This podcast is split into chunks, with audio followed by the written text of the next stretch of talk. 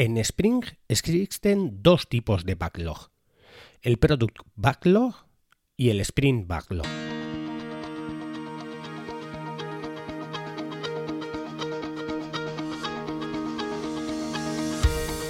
Hola, estás escuchando Proyecta, un podcast de Milcar FM sobre dirección y gestión de proyectos, metodologías ágiles, lean, productividad y mucho más. Yo soy Abel Yécora y os voy a contar todo lo que tiene que ver con este mundo.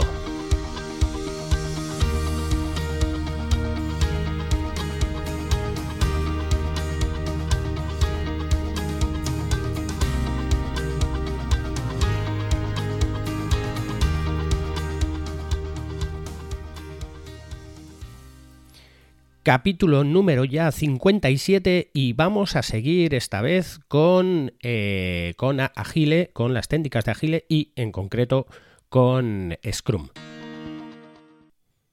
Bien, una vez aclarado qué es, eh, qué es el sprint, que lo vimos en el, en el anterior capítulo, vamos a ver que los sprint que se hacen se hacen para gestionar tareas.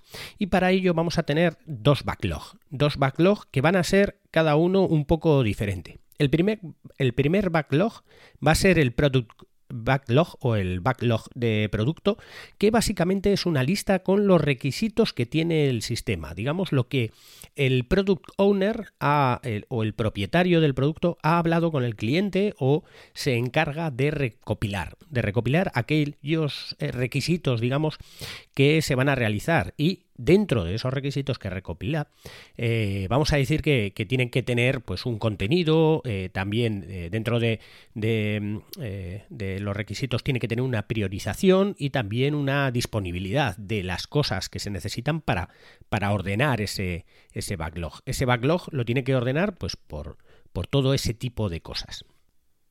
En principio, el Product Backlog es, eh, digamos, empleado para planificar el proyecto en completo y es solo un poco la estimación inicial de los requisitos que se necesitan para el proyecto. Y es completamente responsabilidad del Product Owner. Es, digamos, la lista de requisitos que se necesitan en el proyecto. Básicamente es eso. Por otro lado, está el backlog del sprint.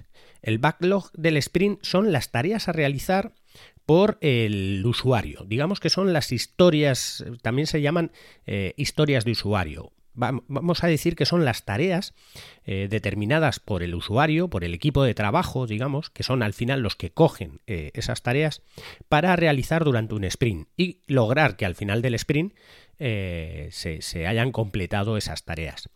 Se recomienda que esas tareas no sean más de 8 horas y tengan una duración eh, determinada, ¿vale? Y que de alguna manera, de alguna manera sean, sean cerradas a eso.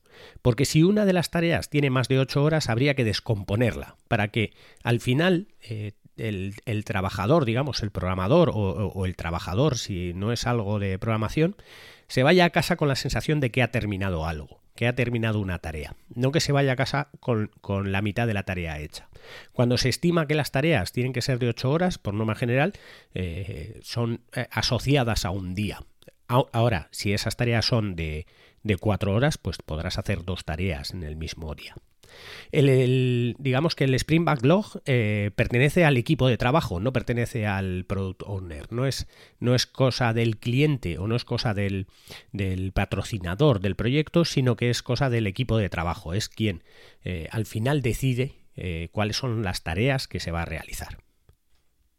Como hemos explicado también en el capítulo anterior, el proceso completo de, de lo que es sprint se trata de que hay un eh, dueño del producto que tiene una pila de producto, un, product backlog, que al final no son más que funcionalidades, requisitos, digamos, que el cliente ha querido para ese proyecto.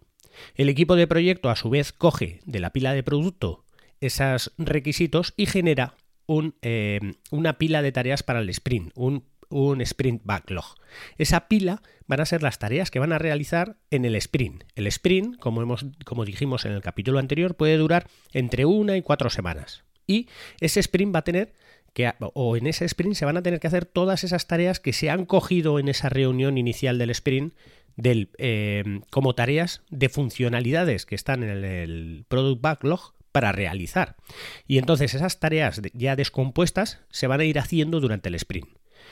El sprint, que va a durar una o cuatro semanas, cada día debería de tener una reunión diaria que se hace de pie en la que cada uno de los, de, los, trabajadores del equipo de trabajo va a ir comentando qué es lo que ha hecho en el día anterior, cuáles son las eh, tareas de la pila del sprint que ha realizado y cuáles va a hacer en ese día. De esa manera se pone una meta y, declara cuáles son su, su, cuál ha sido su trabajo en el día anterior.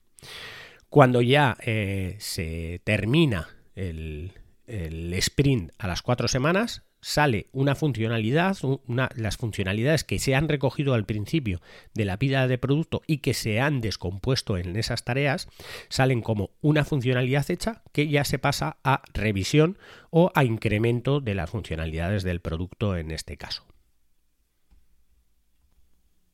En sí, el, Product eh, Owner tiene, tiene de alguna manera unos objetivos dentro de lo que son eh, de, lo que es el, Product Backlog.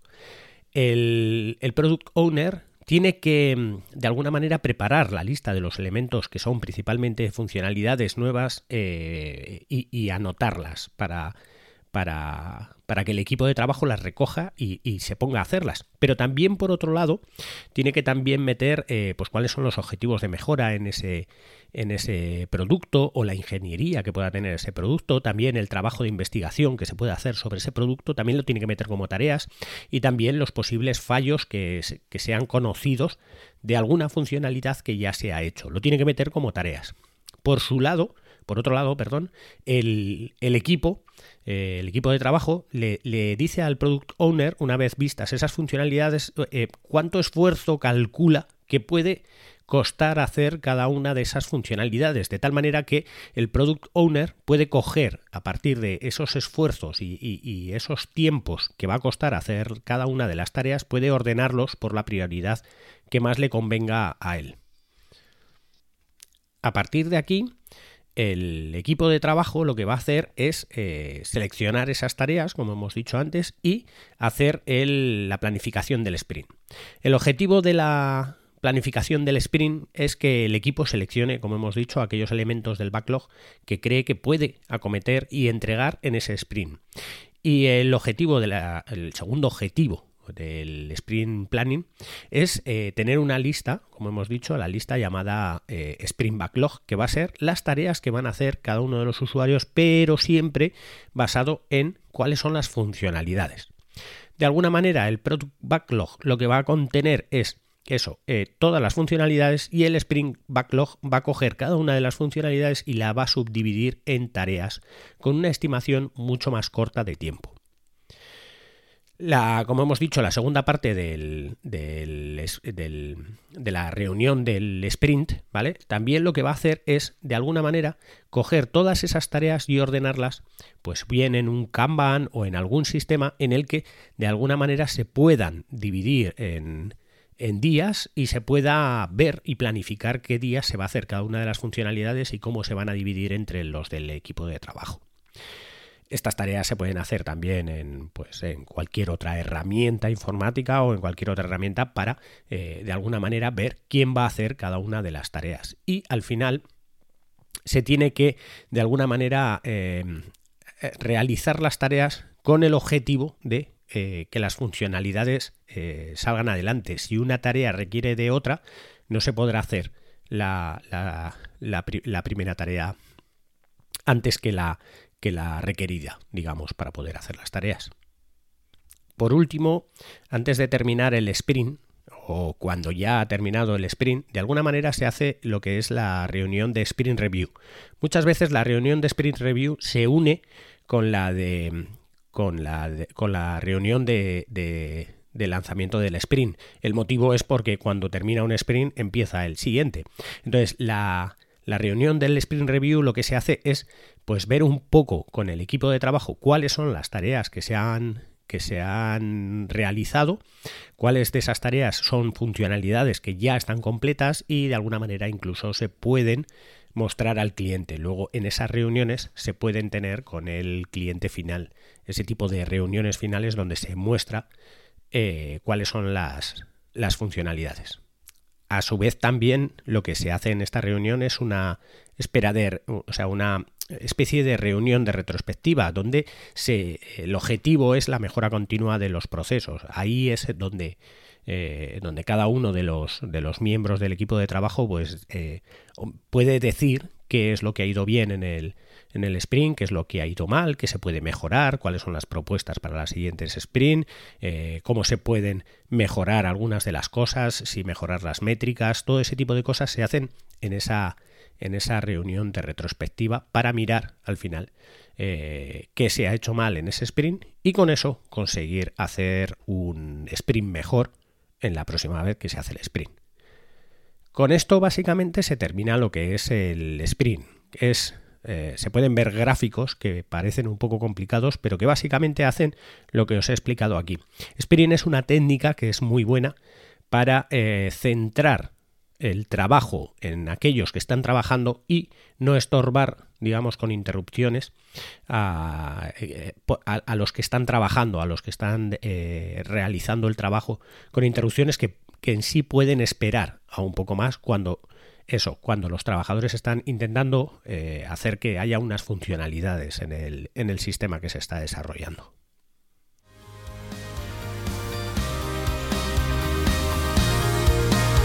Y hasta aquí el capítulo de hoy. Muchas gracias por escucharme. Tenéis toda la información de este capítulo en emilcar.fm barra proyecta. Podéis hacer vuestros comentarios en el grupo de Telegram t.me barra proyecta podcast. Hasta el próximo capítulo y no os olvidéis de que lo bien planificado bien sale.